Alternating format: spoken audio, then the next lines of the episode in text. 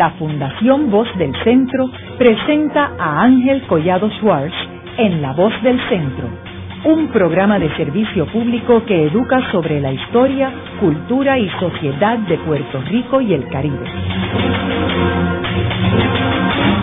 Saludos a todos. El programa de hoy está titulado La Alianza para el Progreso. Y hoy tenemos como nuestro invitado al profesor Ángel Luis Torres Rodríguez, quien es profesor de historia y estudiante de doctorado en historia en el Centro de Estudios Avanzados de Puerto Rico y Caribe, y quien está investigando, y su tesis es sobre el tema de la Alianza para el Progreso. La Alianza para el Progreso fue un programa de ayuda económica, política y social de Estados Unidos para América Latina, efectuado entre 1961 y 1970. Este programa tiene una relación muy estrecha con Puerto Rico, ya que su primer director ejecutivo fue don Teodoro Moscoso. Ángel, ¿de dónde sale la idea y el nombre de Alianza para el Progreso? Buenas noches, profesor Collado Suárez, y a todos los que me conocen y a la audiencia. Primero que nada, soy estudiante de la Universidad de Puerto Rico, pero también soy estudiante del Centro de Estudios Avanzados con un permiso especial. El nombre de la Alianza para el Progreso Arthur Schlesinger lo denomina Alianza de Desarrollo. Posteriormente se cambió. El origen del cambio realmente fue inspirado por lo que se estaba dando aquí, por la revolución económica y de desarrollo y de, de desarrollo político en Puerto Rico. Ángel, ¿y cuándo es que se lanza este proyecto a la luz pública? se lanza el 13 de marzo de 1961 eh, por el presidente John F. Kennedy. Realmente el origen de la Alianza para el Progreso nace en el Acta de Bogotá, en donde el Congreso estadounidense le otorga 500 mil millones de dólares para su funcionamiento. El proyecto que el presidente John F. Kennedy el 13 de marzo de 1961 en su discurso hacia los países de Latinoamérica, hacia los delegados de Latinoamérica, específicamente a los signatarios de la Organización de los Estados Americanos, pues anunciando el proyecto de la Alianza para el Progreso.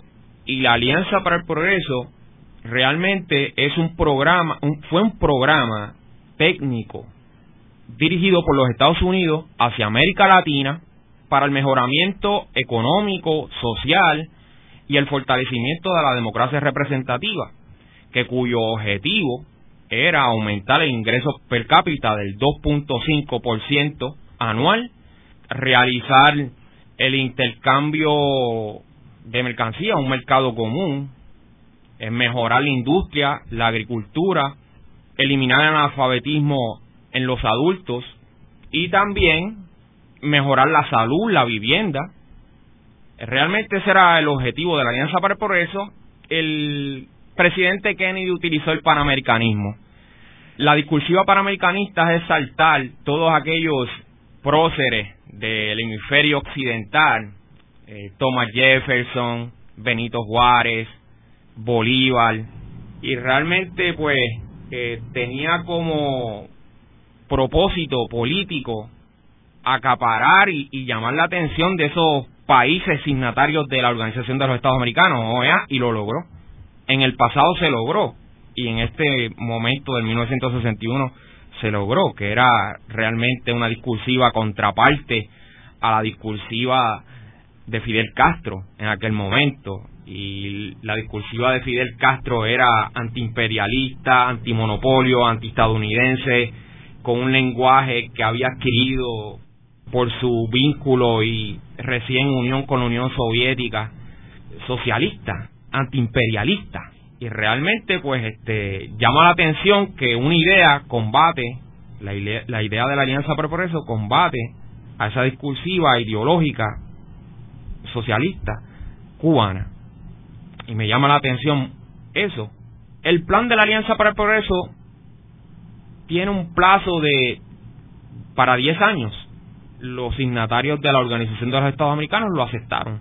Y como líder en los Estados Unidos, Puerto Rico se vincula a ese programa. Es bien importante eso porque Puerto Rico, como ya dije, pues inspiró y Luis Muñoz Marín pues aceptó en uno de sus programas se puede escuchar pues la relación de Kennedy y Luis Muñoz Marín cuando Kennedy vino aquí que pude apreciar uno de sus programas ya prácticamente había señalado Arturo Morales Carrión que lo quería para su administración y efectivamente Luis Muñoz Marín eh, aceptó aceptó pues realmente ese pedido y no es para menos Arturo Morales Carrión es uno de los mejores diplomáticos en aquel momento de Puerto Rico y para la administración de John F. Kennedy era totalmente positivo. Y a Todoro Moscoso, que realmente pues sí, en ese momento de 1958 acá en Fortaleza se menciona pues, se menciona el pedido de Teodoro Moscoso y Arturo Morales Carrión, pero a mi juicio ya estas dos figuras se conocían a mi juicio desde Tocqueville. Ya su fama como políticos ya era realmente conocida. Los círculos diplomáticos latinoamericanos y estadounidenses. Ángel, mencionaste algo que es bien importante, eh, el aspecto de la revolución cubana porque tenemos primero evaluar si la Alianza para el Progreso, si no hubiera surgido la Revolución Cubana. Eso es una pregunta que no podemos contestarla porque obviamente ya es un hecho la Revolución Cubana. Es importante también señalar que esta Revolución Cubana surge y triunfa en diciembre del 1959, estando en la presidencia de Estados Unidos Dwight D. Eisenhower. Y lo que sucede es que durante ese primer año de 1960 de la revolución hay mucha turbulencia entre las relaciones entre Estados Unidos y Cuba, Cuba en el gobierno revolucionario, y como sabemos durante este periodo se está organizando una invasión a Cuba, que es lo que se conocerá como Bahía de Cochinos. Y ahí vemos que la Bahía de Cochinos es apenas un mes después del lanzamiento de la Alianza para el Progreso. O sea que ellos sabían que eso estaba trabajándose con la CIA, la Agencia Central de Inteligencia. Debido a esta situación es que este proyecto tiene la prioridad que en otras circunstancias no lo hubiera tenido para un nuevo presidente. John F. Kennedy sale electo en noviembre de 1960, convirtiéndose en el primer presidente católico, presidente más joven de los Estados Unidos, y gana por un escaso margen contra el candidato republicano que era Richard Nixon, que era el vicepresidente de los Estados Unidos. Así que eh, Kennedy gana, tiene una victoria frágil y apenas dos meses después de juramentar lanza este proyecto, lo cual dramatiza la prioridad que tenía América Latina para Kennedy. Podemos concluir que la revolución cubana fue el detonante principal para que surgiera la Alianza para el Progreso. Como mencionamos antes, la gran pregunta es, ¿hubiera existido la Alianza para el Progreso sin la Revolución Cubana? Claro, sin duda. Es interesante porque hay que contextualizar el trasfondo que se estaba viviendo en aquella época. Era la Guerra Fría. Realmente podemos decir que los Estados Unidos en 1947, eh, Truman lanza pues una política anticomunista. En el 1948 se funda o se constituye la Organización de los Estados Americanos y realmente en el 1949 Mao Zedong declara la República Popular de China y en el 1950 MacArthur pues menciona que hay una infiltración socialista en los Estados Unidos.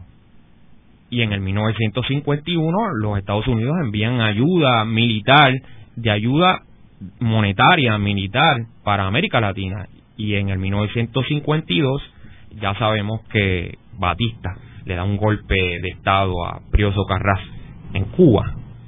Y Fidel Castro y los universitarios están en contra. Hay que saber que la Guerra Fría pues es una política estadounidense en contra de la infiltración comunista hacia el hemisferio occidental. Fidel Castro, no hay duda que la Alianza para el Progreso nace para contrarrestar la revolución cubana.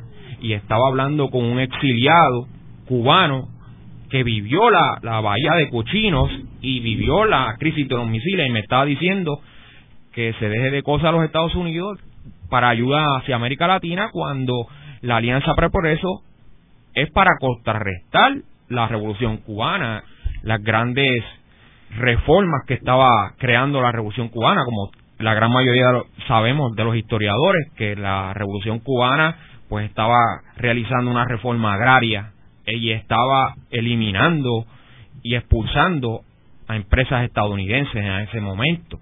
Y sin duda, pues, la Alianza para el Progreso era un proyecto para aislar a Cuba. No lo logró.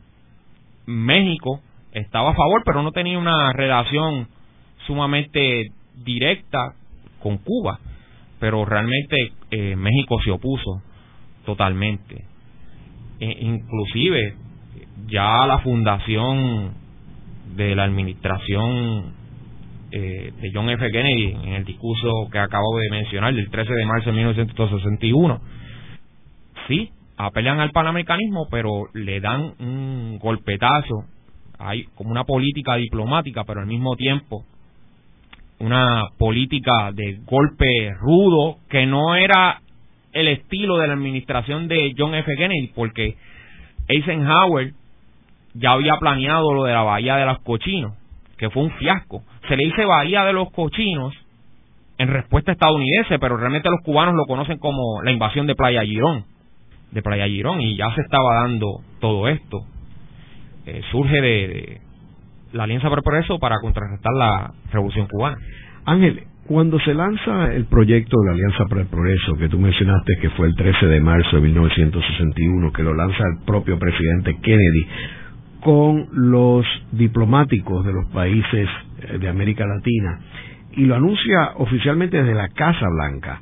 ¿Cuál fue la reacción de los países en América Latina y en el resto del mundo en cuanto a este anuncio?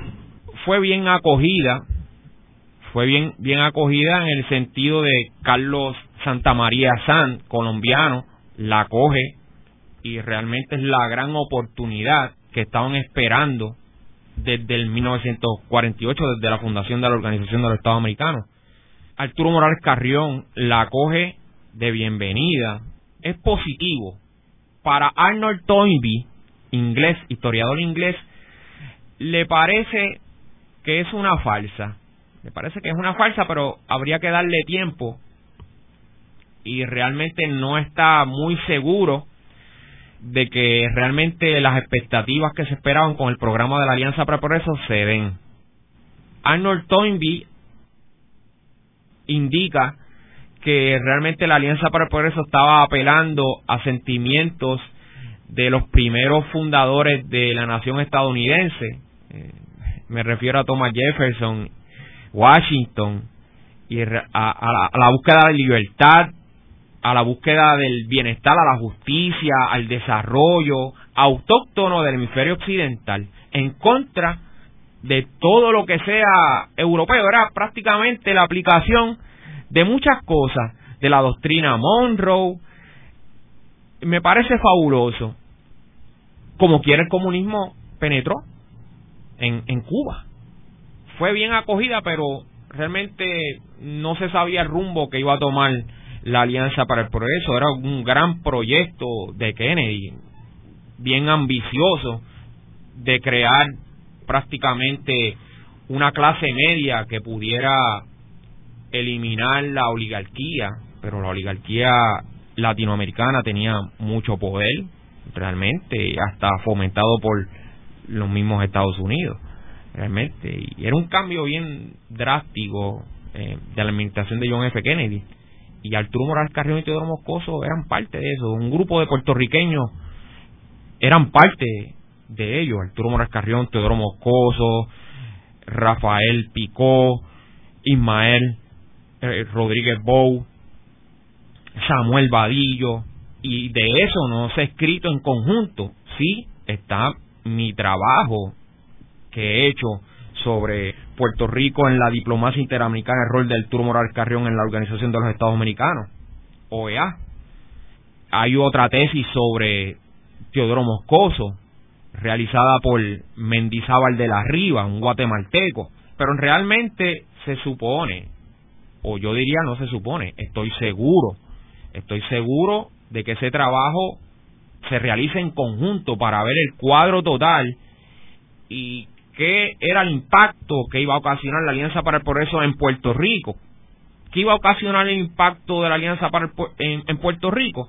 Realmente lo que mi apreciación, lo que Luis Muñoz Marín buscaba era tener estos dos diplomáticos, no es, no es que ellos eran unos unas marionetas, sino tener estos dos diplomáticos en la rama ejecutiva y estar enterado de toda comunicación presidencial y esa comunicación presidencial en pro del beneficio de impulsar el avance del Estado Libre Asociado.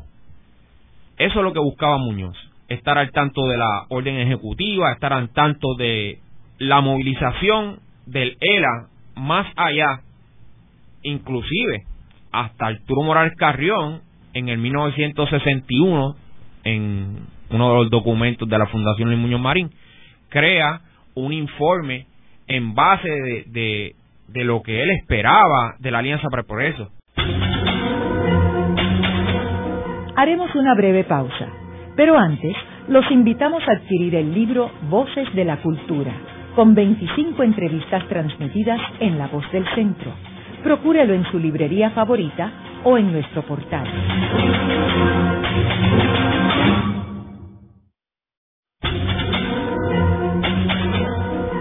Están escuchando a Ángel Collado Schwartz en La Voz del Centro.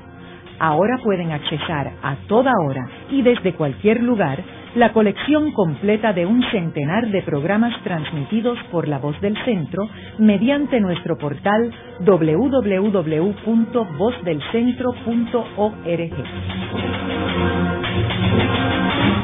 Continuamos con el programa de hoy titulado La Alianza para el Progreso, hoy con nuestro invitado, el profesor Ángel Luis Torres Rodríguez. En el segmento anterior estuvimos hablando de que la Alianza para el Progreso se lanza el 13 de marzo de 1961 por el presidente John F. Kennedy, eh, apenas dos meses después de haber juramentado como presidente, y se lanza en la Casa Blanca en una recepción con los embajadores de América Latina. Eh, la Alianza para el Progreso es un programa de ayuda económica, política y social de Estados Unidos. Vamos a escuchar ahora brevemente al propio presidente Kennedy en unas oraciones en este mensaje a los embajadores. It is a great pleasure for Mrs. Kennedy and for me, for the Vice President and Mrs. Johnson, and for the members of Congress to welcome the ambassadorial corps of our hemisphere our longtime friends, to the White House today. 139 years ago this week, the United States, stirred by the heroic struggle of its fellow Americans, urged the independence and recognition of the new Latin American republics. It was then at the dawn of freedom throughout this hemisphere that Bolivar spoke of his desire to see the Americas fashioned into the greatest region in the world. Greatest, he said, not so much by virtue of her area and her wealth, as by her freedom and her glory. We meet together as firm and ancient friends, united by history and experience, and by our determination to advance the values of American civilization. For this new world of ours is not a mere accident of geography. Our continents are bound together by a common history, the endless exploration of new frontiers. Our nations are the product of a common struggle, the revolt from colonial rule. And our people share a common heritage, the quest for the dignity and the freedom of man. For our unfilled task is to demonstrate to the entire world that man's unsatisfied aspirations for economic progress and social justice can best be achieved by free men working within a framework of democratic institutions. As a citizen of the United States, let me be the first to admit that we North Americans have not always grasped the significance of this common mission. Just as it is also true that many in your own countries have not fully understood the urgency of the need to lift people from poverty and ignorance and despair if we are to meet a problem so staggering in its dimension. Our approach must itself be equally bold, an approach consistent with the majestic concept of Operation Pan America. Therefore, I have called on all people of the hemisphere to join in a new alliance for progress, Alianza para Progreso, a vast cooperative effort, unparalleled in magnitude and nobility of purpose, to satisfy the basic needs of the American people for homes, work, and land, health, and schools, techo, trabajo, y tierra, salud y escuela. Let us once again transform the American continent into a vast crucible of revolutionary ideas and efforts, a tribute to the power of the creative energies of free men and women, an example to all the world that liberty and progress walk hand in hand. Let us once again awaken our American Revolution until it guides the struggle of people everywhere, not with an imperialism of force or fear, but the rule of courage and freedom and hope for the future of man. This is your program, the program of your progressive, far-seeing government, and the people of my country will share in this program by making available more loans to build rural homes and more credits to finance your crops. This program is at the heart of the Alianza para el Progreso. For no real progress is possible unless the benefits of increased prosperity are shared by the people themselves. Estas fueron las palabras del presidente John F. Kennedy el 13 de marzo de 1961, cuando lanza el proyecto de Alianza para el Progreso eh, ante los diplomáticos latinoamericanos en Washington. Ángel, sabemos que en el periodo y la administración de Harry S. Truman eh, se lanzó el proyecto del punto cuarto, que era un proyecto similar en algunos aspectos porque era eh, ayuda económica y social de Estados Unidos eh, pero en el caso del punto cuarto no estaba limitado a América Latina, eh, como lo es Alianza para el Progreso. O sea, el punto cuarto era un programa internacional. En Puerto Rico tuvo una presencia bien importante, ya que Luis Muñoz Marín y su gobierno participaron en el proyecto del punto cuarto con la administración de Harry Struman. ¿Qué paralelos tuve, más allá de lo que he mencionado, entre el punto cuarto y la Alianza para el Progreso? Paralelo que se puede ver en el punto cuarto es que realmente es un proyecto de asistencia técnica. Ya sabemos, y de esto se ha historiado aquí en Puerto Rico, el concepto de asistencia técnica es una política asimétrica eh, en la cual el país con el poder que ya creó ese programa pues subordina a los demás países que reciben la ayuda. Y realmente ese es el paralelo que puedo visualizar en el punto cuarto que se descontinuó en el 1953. Eh, realmente eh, la Alianza para el Progreso pues es un programa a nivel regional y no incluye pues al África que realmente y a, y a los países asiáticos.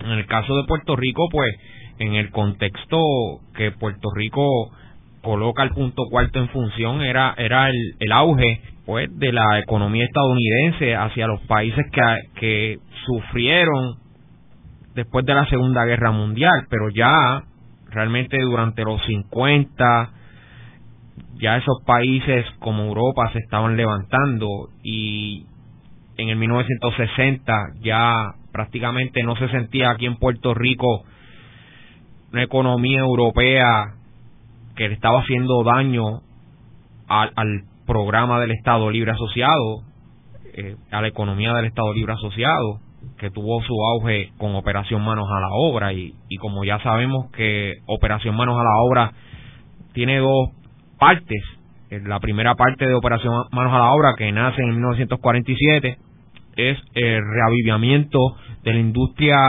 pequeña y mediana, eh, por ejemplo la de la aguja, del vidrio, y a mediados de los 50 ya la industria de petroquímica, de gasolineras, y realmente pues todos estos ámbitos económicos y políticos ya en la administración de Truman pues realmente ya el punto cuarto culmina no se le da asistencia técnica a los países.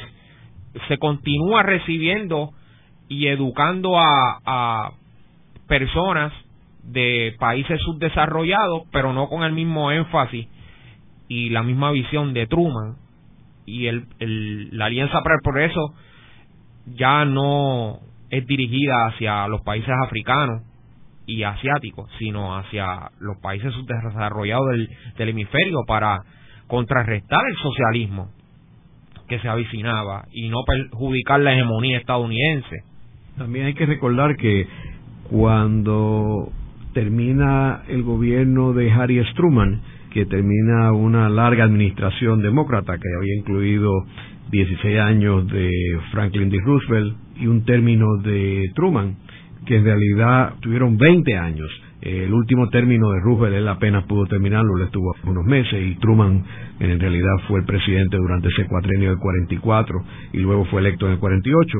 Pero cuando sale electo a Dwight D. Eisenhower, trae una administración republicana a la Casa Blanca entonces pierde ya el atractivo del proyecto del punto cuarto de Truman, que era un proyecto demócrata. Ahora, ¿qué hay sobre esto que menciona al principio el presidente Kennedy del programa panamericano? ¿Qué rol tiene ese proyecto con la Alianza para el Progreso?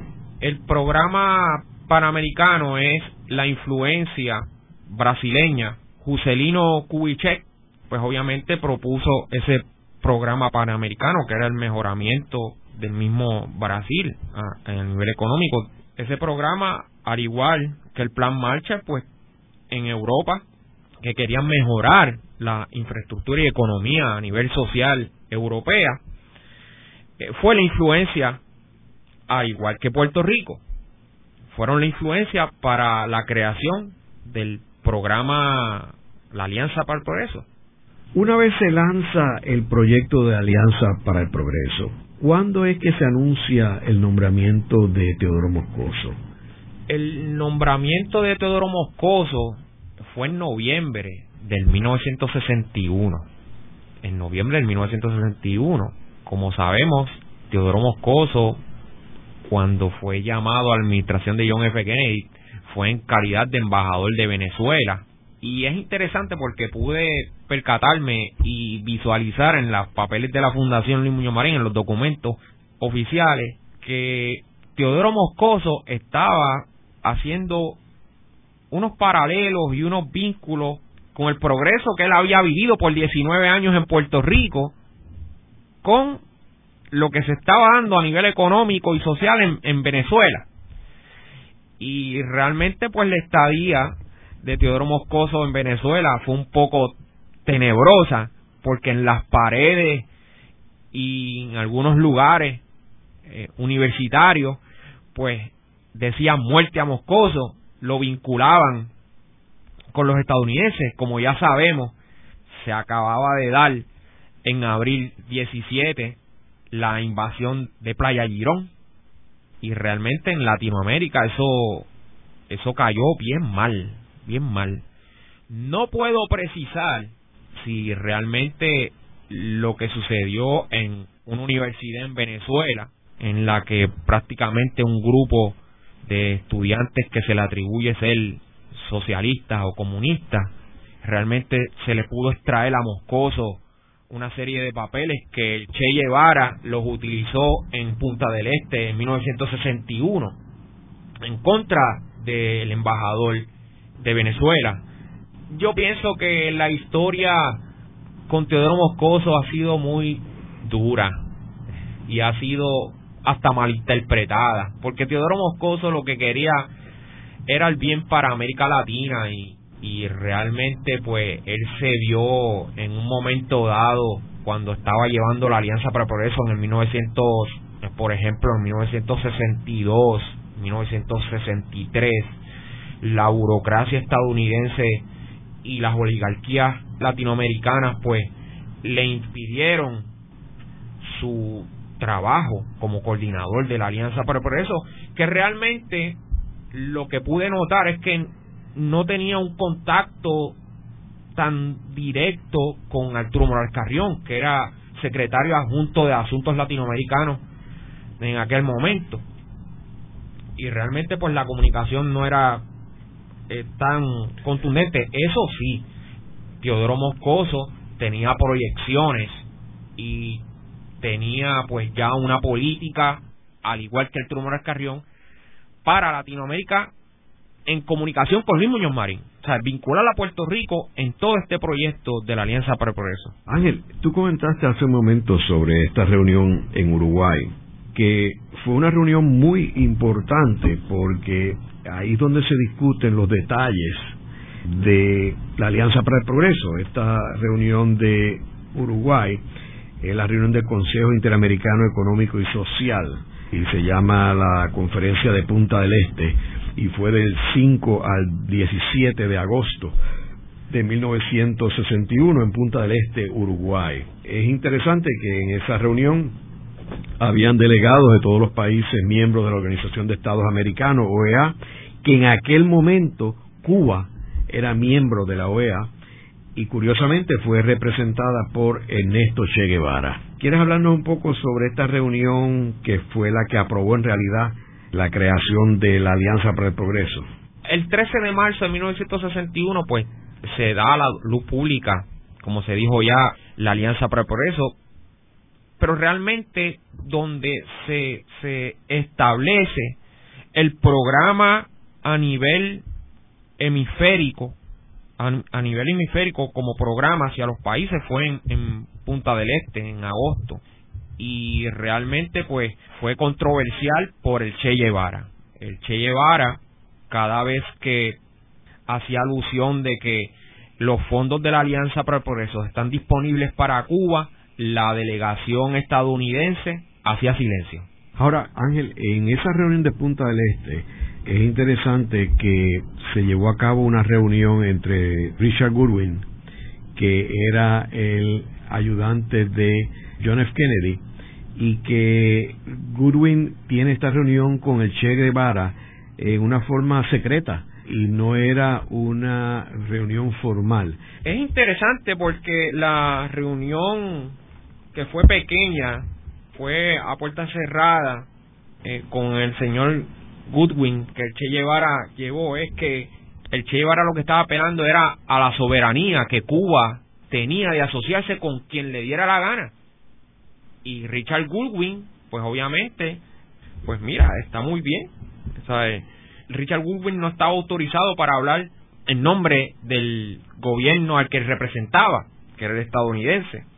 Lo que realmente él estaba apelando era la soberanía fue cortés, pero fue fría la reunión con Richard Goodwin. Vamos a escuchar ahora una entrevista que le hicieron un periodista argentino a Ernesto Che Guevara en Punta del Este durante esta conferencia que acabamos de mencionar. Acaba de culminar la conferencia económica de Punta del Este. Con esa clausura se dice que se abre un nuevo capítulo en la historia de los países latinoamericanos. Veinte países han firmado la declaración final y los documentos un país no lo ha hecho y ese país es Cuba. En este momento se abren diversas conjeturas. Hay quienes dicen que Cuba no firmó por considerarse anticipadamente excluida de los beneficios de la Alianza para el Progreso. Hay quienes en cambio sostienen que esa exclusión vendrá a consecuencia de no haber firmado las actas. Nosotros entendemos que nadie está mejor capacitado para aclararnos el punto que el propio presidente de la delegación cubana y ministro de Industria de Cuba, comandante Ernesto Guevara. Comandante Guevara nos dirá en pocas palabras cuál es la posición y cuál es la verdad sobre el asunto. Además creemos que así cumplimos un deber periodístico de objetividad, ya que delante de estas cámaras han desfilado diversos delegados y observadores de distintos países. Comandante, explíquenos por qué Cuba no firmó los documentos de esta conferencia. La explicación de Cuba ya está expresada claramente en el discurso final, en la plenaria de clausura. Nosotros opinamos que es un documento que contiene muchas partes positivas, pero que no ataca a fondo las raíces del mal de Latinoamérica. Aún así, podíamos haberlo suscrito si no fuera porque nuestra pregunta, hecha en repetidas ocasiones, en todas las oportunidades a la presidencia de la mesa, a la presidencia de la asamblea o de las comisiones y al delegado de los Estados Unidos, nunca fue contestada. Y esa pregunta era, ¿quién administra los fondos de la Alianza para el Progreso? Que no se sabe. Y además, la implícita en esta estaba la pregunta, ¿Cuba participa o no de la Alianza para el Progreso? Cuando una pregunta tan directa y tan fácil de contestar se contesta con una eh, con silencio total por parte de los Estados Unidos, Cuba entiende que no está dentro de la Alianza para el Progreso. Pero si fuera solamente el hecho de que Cuba no firme el que condicione la participación en la Alianza para el Progreso, ¿por qué el señor Dillon en su discurso de clausura manifestó que no reconocía al gobierno de Cuba? Si no reconoce el gobierno de Cuba, naturalmente que no podía tampoco reconocer la firma del gobierno de Cuba, de tal forma que importaba poco que hubiera firmado o no. Simplemente que el gobierno de Estados Unidos todavía no se ha dado cuenta que la historia camina todos los días y que es irreversible. Comandante, ¿cuál va a ser la postura y la actitud de Cuba en lo sucesivo dentro de la Organización de los Estados Americanos? Simplemente una actitud de colaboración en todo lo posible con las hermanas repúblicas, pero sin admitir que su independencia sea eh, limada, sea limitada por acuerdos generales de la organización. Cuba reconoce el derecho de todos los países a tener una política exterior independiente y la practica. Tiene una política de amistad con todos los países del mundo y una política de intercambio comercial con todos los países del mundo. Además reconoce que culturalmente está ligada con lazos más estrechos aún a Latinoamérica y trata de mantenerlos dentro de las características señaladas anteriormente. Muchas gracias, comandante. Señoras, señores, el comandante Ernesto Guevara ha hablado exclusivamente para ustedes, telespectadores de Canal 7 de Buenos Aires. Muchas gracias por la atención y muy buenas noches. Luego de una breve pausa, regresamos con Ángel Collado Schwartz en La Voz del Centro.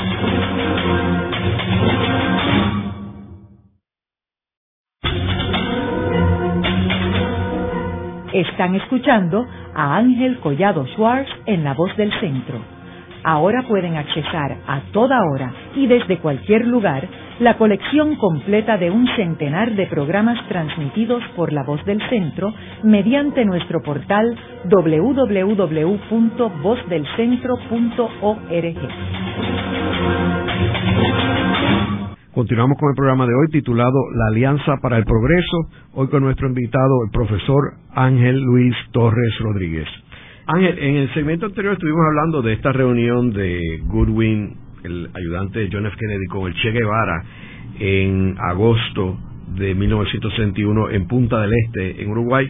Debemos aclarar de que en esa reunión, como yo mencioné, se formaliza la Alianza para el Progreso y se llega a un acuerdo final entre los miembros de la OEA. Sin embargo, Cuba se opuso a firmar la carta de acuerdo final y la negativa no era de extrañarse ya que en realidad pues la razón de la Alianza para el Progreso era una forma de contrarrestar la influencia de la revolución que promovía Che Guevara y apoyar medidas más reformistas. ¿Cuál tú dirías que fue la contribución más importante de la Alianza para el Progreso? La contribución más grande del programa Alianza para el Progreso eh, fue la de proporcionarle a los Estados Unidos el alejamiento de ideas socialistas a los países signatarios, a, a la gran mayoría. Pero para esto tuvo que asociarse con diversas dictaduras, que no era lo que se estaba planeando con la Alianza para el Progreso, porque la Alianza para el Progreso lo que se tenía en mente era las reformas democráticas en los países latinoamericanos y limitar el poder de la oligarquía. Un caso específico es el de República Dominicana. El caso de República Dominicana, sí, se aplicó en un momento dado la Alianza para el Progreso, pero también se dejó de aplicar por la turbulenta situación y como la gran mayoría de los historiadores sabemos, fue asesinado Trujillo, se coloca a su hijo Títere y a Joaquín Balaguer en el poder, no funcionó. Hay un Consejo de Estado que realmente tuvo un golpe por eh, Rodríguez Echevarría, por el general Rodríguez Echevarría. No funcionó, eh, Juan Balaguer huye de República Dominicana. En fin, es realmente muy turbulenta que ese se, se forme un segundo consejo al mando de Rafael Bonelli que dio pie para que se dieran las elecciones en República Dominicana, que ese era el fin de la Alianza para el Progreso, contribuir a que se dieran las elecciones en diciembre de, del 1962, saliendo electo Juan Bosch. Lamentablemente, el gobierno de Juan Bosch dura siete meses, siete meses y Puerto Rico contribuye realmente no al golpe de Estado, no, sino a realmente a que se dieran esas elecciones. Arturo Morales Carrión tuvo una participación muy importante a que se diera esa voluntad política subjetiva para que se dieran esas elecciones y ese era el propósito de la Alianza para el Progreso y no se queda de brazos cruzados como el reciente libro que se acaba de publicar de Arturo Morales Carrión. Arturo Morales Carrión no se queda de brazos cruzados porque acuda al llamado que Teodoro Moscoso estaba efectuando a promocionar la Alianza para el Progreso. ¿Qué hace Arturo Morales Carrión? La promociona tanto en los Estados Unidos, en diversos lugares, en Maryland, Delaware, en New York, Florida, Curazao, Costa Rica, Chile, Puerto Rico, y el, el interés de todos y de Arturo Morales Carrión, cuando digo todos, Teodoro Moscoso, Arturo Morales Carrión, Rafael Picó, Samuel Vadillo, era pues adelantar las causas de democracia representativa en un sistema capitalista y me parece que la Alianza por eso estaba bien intencionada, era alejar el socialismo, pero lamentablemente sí logró eso, pero tuvo que asociarse a diversas dictaduras como mencioné, a los Somoza, es una lástima. Ahora, sin embargo, Ángel, el gobierno de Estados Unidos tenía unos países que utilizaba más como modelo en América Latina, que eran países que apoyaban medidas más reformistas. Por ejemplo, la presidencia de Rómulo Betancourt en Venezuela, Janio Cuadros en Brasil, la de Arturo Frondizi en Argentina, la de Francisco José Orlich Bolmarsich en Costa Rica, la de Fernando Balaunde Terry en Perú, la de Eduardo Frei Montalva en Chile y la de Alberto Lleras Camargo en Colombia. O sea que ellos veían esto como sus modelos y trataban de no darle mucha importancia, mucho relieve a las dictaduras como la de Somoza, la de Trujillo, etcétera. Valga recalcar, la lista que usted acaba de mencionar eh, me parece muy bien, pero ya en el 1962 la Alianza para el Progreso en Colombia no estaba funcionando. Sí, hay unos proyectos en Colombia que se dieron, como un proyecto de urbanidad que lleva el nombre del presidente John F. Kennedy, pero ya en el 1962 no estaba funcionando y apelo al caso, pueden mencionarse diversos países, Brasil, Costa Rica, Venezuela, eh, México, en el programa de la Alianza Pro Progreso, pero la, el talón de Aquiles de la Alianza Pro Progreso fue República Dominicana. República Dominicana representó la derrota, la derrota de la Alianza Progreso. Sí, se puso en un proceso de mano dura ya por una invasión. en el 1965 y con la elección en el 1966 de Joaquín Balaguer. Pero los sucesos de República Dominicana fueron tremendamente desastrosos. Fue una derrota para la Alianza para el Progreso.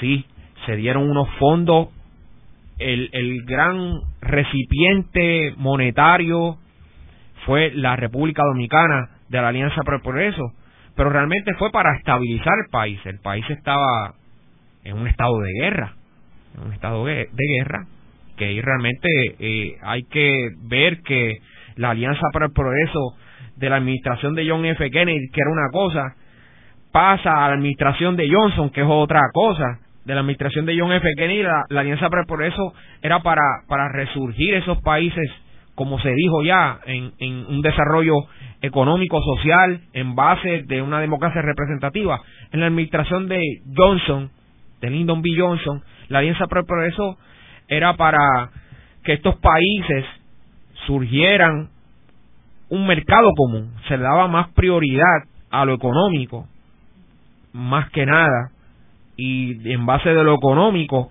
podrían surgir pues las mejoras eh, sociales, que lamentablemente pues no sucedió.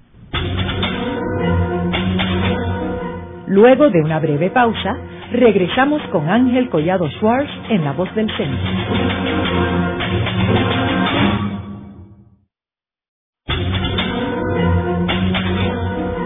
Continuamos con la parte final de La Voz del Centro con Ángel Collado Schwartz. Pueden enviarnos sus comentarios a través de nuestro portal www.vozdelcentro.org. Continuamos con el programa de hoy titulado La Alianza para el Progreso, hoy con nuestro invitado, el profesor Ángel Luis Torres Rodríguez. Ángel, un evento que definitivamente tuvo un efecto devastador en, la Alianza para el Progreso fue el asesinato del presidente John F. Kennedy en noviembre de 1963, porque aunque cuando él lanzó la Alianza para el Progreso, en esa conferencia de prensa estaba Lyndon B. Johnson, que era el vicepresidente de Estados Unidos, una vez entra la presidencia de Johnson en noviembre de 1963, empiezan a cambiar las prioridades en Washington, parte por el conflicto en Indochina, que en realidad cambia las prioridades de Estados Unidos y va una guerra en Vietnam, la guerra va tomando velocidad, eh, así que ya no había tanto interés en América Latina. Y eso también complica la cuestión operacional de la Alianza para el Progreso, que en realidad es el detonante para que Teodoro Moscoso presente su renuncia. Háblanos sobre esta renuncia de Moscoso y la frustración que él tuvo en este último periodo cuando Johnson había asumido la presidencia. Bien interesante ese, ese periodo de transición. La frustración no solamente fue de Teodoro Moscoso, sino también de Arturo Morales Carrión. Comencemos con Teodoro Moscoso. Teodoro Moscoso tenía un plan en 1963 ya para Luis Muñoz Marín, y yo le puedo decir que en base a los documentos de la Fundación Luis Muñoz Marín, ese plan lo efectuó en octubre. El presidente de los Estados Unidos, John F. Kennedy, como la gran mayoría sabemos, es asesinado en noviembre. En diciembre, Thomas Mann, amigo y mano derecha de Lyndon B. Johnson, degrada a Teodoro Moscoso, inclusive en carta, en correspondencia a un amigo, a un amigo, no recuerdo prácticamente el nombre del amigo, él le menciona que realmente si cambian lo que él había hecho en el programa de la Alianza para el Progreso, que era mezclar e interactuar la empresa privada con el gobierno y todos los avances que él había hecho, pues no le quedaba más remedio que renunciar. Precisamente, pues renuncia, sí, en un momento dado él, él es partícipe de la comisión para asuntos de la Alianza para el Progreso, pero realmente ya para el 1964, marzo, por esos meses, renuncia y se hace partícipe, pues, obviamente de, de acá, de, Puerto Rico, de una, una comisión especial para el estatus en Puerto Rico acá. Y lo que se hizo con la Alianza por eso, lo que Lyndon B. Johnson y Thomas Mann la centralizaron. Ave Fortas acude a, a Lyndon B. Johnson para utilizar la influencia, lo que representaba Muñoz en el asunto de la Alianza por Progreso y, y de República Dominicana. Eh, realmente, pues, el, el Lyndon B. Johnson no tiene la misma visión de utilizar una izquierda democrática, centralizar más el programa Alianza para el Progreso y colocarlo en un ámbito más económico. Una excepción para Teodoro Moscoso.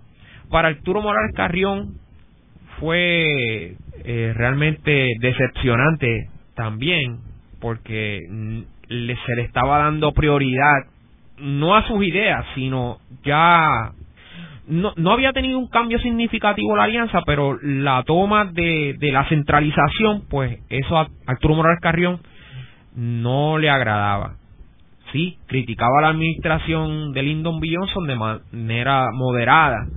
La gota que colmó la copa fue en el 1967, cuando ya Arturo Morales Carrión se hace partícipe de la Organización de los Estados Americanos y ahí sí que la Alianza para el Progreso cambia totalmente en la reunión Punta del Este en Uruguay. En 1967 cambia a un modelo más eh, económico hacia un búsqueda de un mercado común. Y se obvian todos los proyectos de corte social. Sí el proyecto está dirigido hacia mejoras económicas, las mejoras económicas redundan en mejoras e-, sociales. Y a Teodoro Moscoso no le agrada eso porque realmente esa es la base de lo que quiere Arturo Morales Carrión, la persuasión política, democrática, las mejoras en la educación. Y realmente pues es una decepción que hasta intentó renunciar, pero los consejeros tanto José Amora y Galo Plaza no dejan que Arturo Morales Carrión se vaya a la Organización de los Estados Dominicanos en pro de la Alianza para el Progreso, porque él, él, aconsejaba esta Organización de los Estados Americanos en base de la Alianza para el Progreso. Ángel, ¿y qué pasa finalmente con la Alianza para el Progreso después que Moscoso se va? Después que Moscoso se va, Thomas Mann y Lyndon B. Johnson, pues realmente la reestructuran y la centralizan ¿Cuándo termina la alianza como programa independiente? La alianza termina cuando todos los signatarios en 1969 se reúnen en Villa del Mar y declaran que la Alianza para el Progreso no funcionó para el mejoramiento de la región, del hemisferio. Y, y cabe señalar que la participación de Arturo Morales Carrión fue más activa en la Organización de los Estados Americanos en pro de la Alianza por eso que la administración de John F. Kennedy. Suena irónico, suena irónico esto y realmente es interesante traer la colación que, que Arturo Morales Carrión participó en la pacificación de la República Dominicana bajo la Alianza por eso y tanto en la Operación Socorro dando ayuda humanitaria y fue bien primordial en eso. Posteriormente ya Arturo Morales Carrión visita la República Dominicana y la ve restablecida y los avances que Joaquín Balaguer había hecho en República Dominicana. Todo lo que Arturo Morales Carrión tenía pensado en aplicar en cuestión de ideas democráticas y mejoras en la educación a nivel hemisférico, pues no pudo aplicarse sería interesante ver de esas ideas que Arturo Morales Carrión, bajo la Alianza para el Progreso, trajo para acá cuando administró la Universidad de Puerto Rico como presidente. En el programa de hoy hemos discutido la Alianza para el Progreso, que fue el programa de ayuda económica, política y social de Estados Unidos para América Latina, lanzado en marzo de 1961. Eh, vemos cómo la revolución cubana fue el detonante para este programa económico y político en América Latina. La Revolución Cubana fue responsable de traer la Guerra Fría al continente americano, apenas unas millas del sur de Estados Unidos. Eh, vemos también cómo Puerto Rico juega un papel protagónico a través de dos personajes, Teodoro Moscoso, quien fue el primer director ejecutivo de Alianza para el Progreso, y Arturo Morales Carrión, quien era el subsecretario de Estado a cargo de América Latina. Vemos cómo finalmente el asesinato de John F. Kennedy tuvo un efecto nefasto en la Alianza para el Progreso y que eventualmente desapareció en 1969 eh, ya que no tuvo el éxito que se proyectaba cuando se lanzó el programa. Eh, muchas gracias. Muchas gracias, que pasen buenas noches. Esta ha sido una producción como servicio público de la Fundación Voz del Centro. Los invitamos a sintonizarnos la próxima semana a la misma hora. Y recuerden que pueden adquirir el libro Voces de la Cultura en su librería favorita o en nuestro portal.